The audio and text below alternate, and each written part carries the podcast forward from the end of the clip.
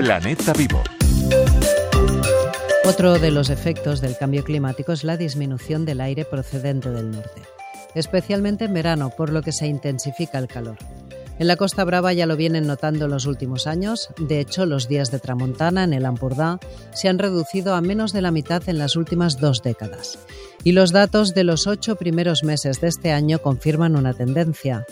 36 días de tramontana en la escala, una cifra claramente inferior a la media.